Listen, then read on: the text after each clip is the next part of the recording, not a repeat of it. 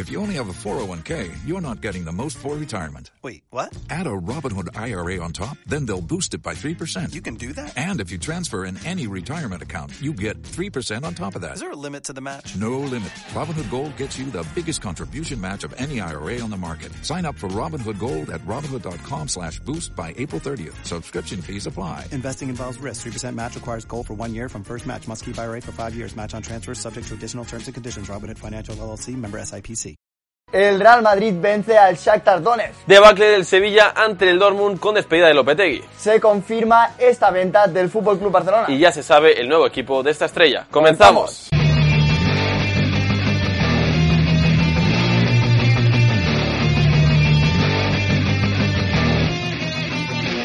Buenos días, buenas tardes y buenas noches. ¿Cómo estáis familia Post United? Espero que vaya todo muy bien y bienvenidos a un nuevo Post News. Y empezamos el Post News hablando de la Champions League, en concreto de los equipos españoles, el Real Madrid que recibió al Shakhtar Donetsk. Un encuentro en el Santiago Bernabéu que empezó de la mejor manera posible para el Real Madrid, gol tempranero de Rodrigo Goes en el minuto 13. Un Madrid que dominaba, que encerraba al Shakhtar en su área y pronto llegaría el segundo gol de las botas de Vinicius Junior tras una gran combinación y el brasileño que lo celebró bailando. Pero poco antes del descanso el Shakhtar que recortaría distancias gracias al gol de Zubikov, gol de Tijereta, un golazo para poner el 2 a 1 y así se fue el partido al descanso. Y una superioridad que supo mantener a lo largo de toda la segunda mitad, un Real Madrid que tenía el balón, que no le dejaba casi oportunidades al Shakhtar, pero que aún así tampoco acabó de meter ningún gol más y el partido acabó 2 a 1. Así que de un momento pleno de victorias del Real Madrid en Champions, el conjunto blanco que es líder de grupo a 5 puntos del Shakhtar Donetsk. Y en, y en relación al Real Madrid, la pregunta del quiz del Post News de hoy es la siguiente: ¿Cuántas Champions ha ganado el conjunto madridista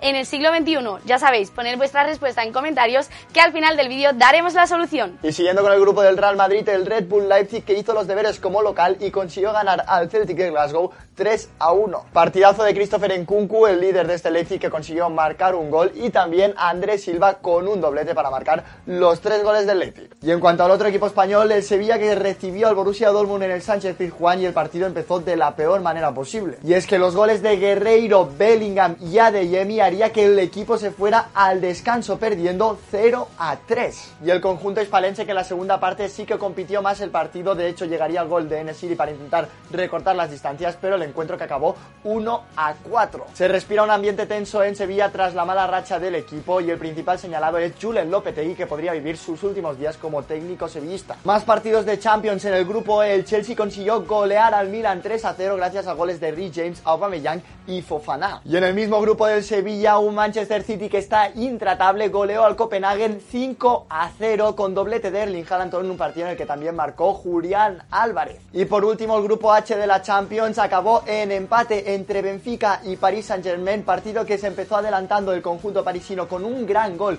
de Lionel Messi, pero que el conjunto portugués fue capaz de empatar y de momento empate a puntos arriba de la clasificación de este grupo H. Todo en un grupo en el que la Juve consiguió vencer al Maccabi Haifa 3 a 1 en un partido en el que marcó un doblete Rabiot y también anotó Dusan Blajovic. Y en ese mismo grupo E de la Champions, victoria por la mínima del Red Bull Salzburg 1 a 0 contra el Dinamo de Zagreb gracias al gol de Noah Okafor. Momento ahora de hablar de la información del Real Madrid que pasa por la renovación del capitán, la renovación de Karim Benzema. Según apunta Fabrizio Romano, el club ya está en negociaciones para renovarle el contrato hasta 2024. Quieren que Karim gane el Balón de Oro y después de ello celebrarlo con una renovación por una temporada más. Un Madrid que aparte de lo sucedido en el partido del Shakhtar, lo cierto es que tiene una baja también en la plantilla como es la de Dani Ceballos. Tiene una rotura en el isquio derecho y mañana jueves se le van a practicar más pruebas. Según indica el diario AS estará de baja entre tres semanas y un mes intentará llegar al partido del Cádiz. Veremos a ver. Y vamos ahora con la actualidad del Fútbol Club Barcelona. Hay malas noticias para el conjunto culé y es que se confirman las lesiones de Christensen y Kessie. En cuanto a Christensen, el central danés, que recordamos que tuvo que ser sustituido en el último partido de Champions League contra el Inter de Milán, se confirmó una lesión en el tobillo, un esguince en su tobillo izquierdo. Mientras que el centrocampista Costa Marfileño, que también apareció en ese partido contra el Inter, se confirmó una lesión muscular en el aductor. Así que dos bajas bastante importantes que se suman a las ya conocidas de Cundé, Araujo y Héctor Bellerín. Un Barça, eso sí, que recupera a Frenkie de Jong, el centrocampista neerlandés que ha vuelto a entrenarse con el grupo en esta sesión de entrenamiento del miércoles. Y siguiendo con la actualidad del Barça, en este caso en clave mercado, atención, porque según informa el diario Sport, las negociaciones entre Atlético de Madrid y Barça por el traspaso de Griezmann están muy avanzadas. Un Antoine Griezmann que recordamos que tiene una cláusula, una opción de compra de 40 millones de euros, pero parece que no se va a ejecutar y el precio pactado finalmente será de unos 20 millones de euros más dos en variables. Y os preguntamos, ¿creéis que es un buen precio para su salida? ¿Hace bien el Atlético de Madrid en ficharle? ¿Hace bien el Fútbol Club Barcelona en venderle por ese precio? Ya sabéis, dejad vuestras respuestas en comentarios y así os leemos. Y vamos ahora con una mala noticia para el fútbol español y es que se confirmó la lesión de Marcos Llorente, un Marcos Llorente que recordamos que tuvo que ser sustituido en el último partido de Champions contra el Brujas, pues se confirma una rotura muscular. El tiempo que estará de baja será entre 4 o 5 semanas, esperemos que sea lo menos posible, teniendo en cuenta que está a la vuelta de la esquina el Mundial de Qatar, que ahora mismo peligra para Marcos Llorente. Y nos vamos ahora hasta Inglaterra, hasta la Premier League, para hablar del caso Anthony con Eric Ten Hag. Y es que según las informaciones del diario de Sun, el técnico neerlandés estaría cabreado con el futbolista brasileño en la última actuación en ese derby de Manchester que ganó el City por 6 goles a 3. Según apunta el rotativo inglés, Ten Hag está furioso con Anthony por haber desobedecido sus órdenes. Hablan en mayor parte de las órdenes defensivas porque dejó muy solo a Dalot en partes del partido y sobre todo sorprende y mucho teniendo en cuenta que Anthony viene de jugar varios años con Eric Ten Hag en el Ajax. Y del Manchester United nos vamos hasta Liverpool, hasta uno de los máximos rivales sin duda para hablar de Darwin Núñez, que hizo unas declaraciones cuanto menos curiosas en el post partido de ese Liverpool 2 Rangers 0. Sinceramente, en las charlas en las que habla Klopp yo no entiendo nada, les pregunto a mis compañeros lo que dice. Nos pide que hagamos las cosas simples. Todo ello al ser preguntado si le habían cambiado un poco la posición para ese partido, finalmente la respuesta fue cuando menos curiosa.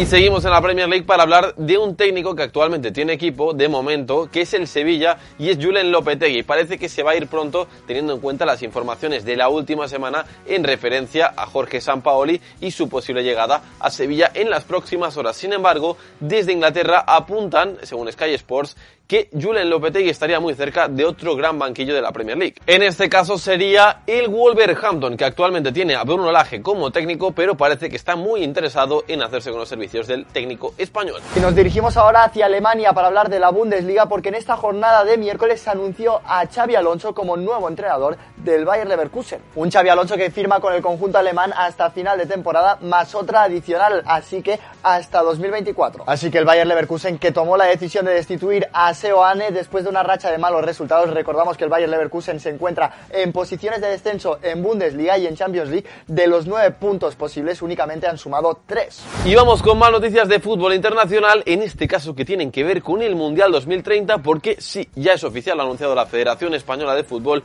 y es que la candidatura conjunta de Portugal y España añade desde este mismo miércoles a Ucrania como coanfitriona. En este caso, España mantiene 11 sedes, en el caso de Portugal mantiene 3 y una fase de grupos de la primera fase se disputaría en territorio ucraniano. ¿Qué os parece esta decisión? ¿Creéis que España, Portugal y Ucrania acogerán el Mundial de 2030? Dejadlo en comentarios que como siempre os leemos. Y viajamos ahora hasta Uruguay para hablar de Luis Suárez, que como bien sabéis acabará contrato con Nacional justo antes del Mundial, seguramente también vaya convocado con su selección, pero se sabe ya lo que va a hacer después y según apunta Sport Raku, la cadena de radio catalana, lo que indica es que Luis Suárez va a poner rumbo a Los Ángeles Galaxy en la MLS, llegando al mismo equipo donde están ahora mismo Ricky Puch y Chicharito. Y vamos con la respuesta del quiz de este Post News a cuántas Champions ha ganado el Madrid en el siglo XXI y la respuesta es 7. ¿Lo sabías? Bueno, y hasta aquí el Post News familia. Ya sabéis, si os ha gustado el vídeo, dejad un like, suscribiros al canal si todavía no lo estáis y nos vemos en futuros vídeos. Adiós, chao.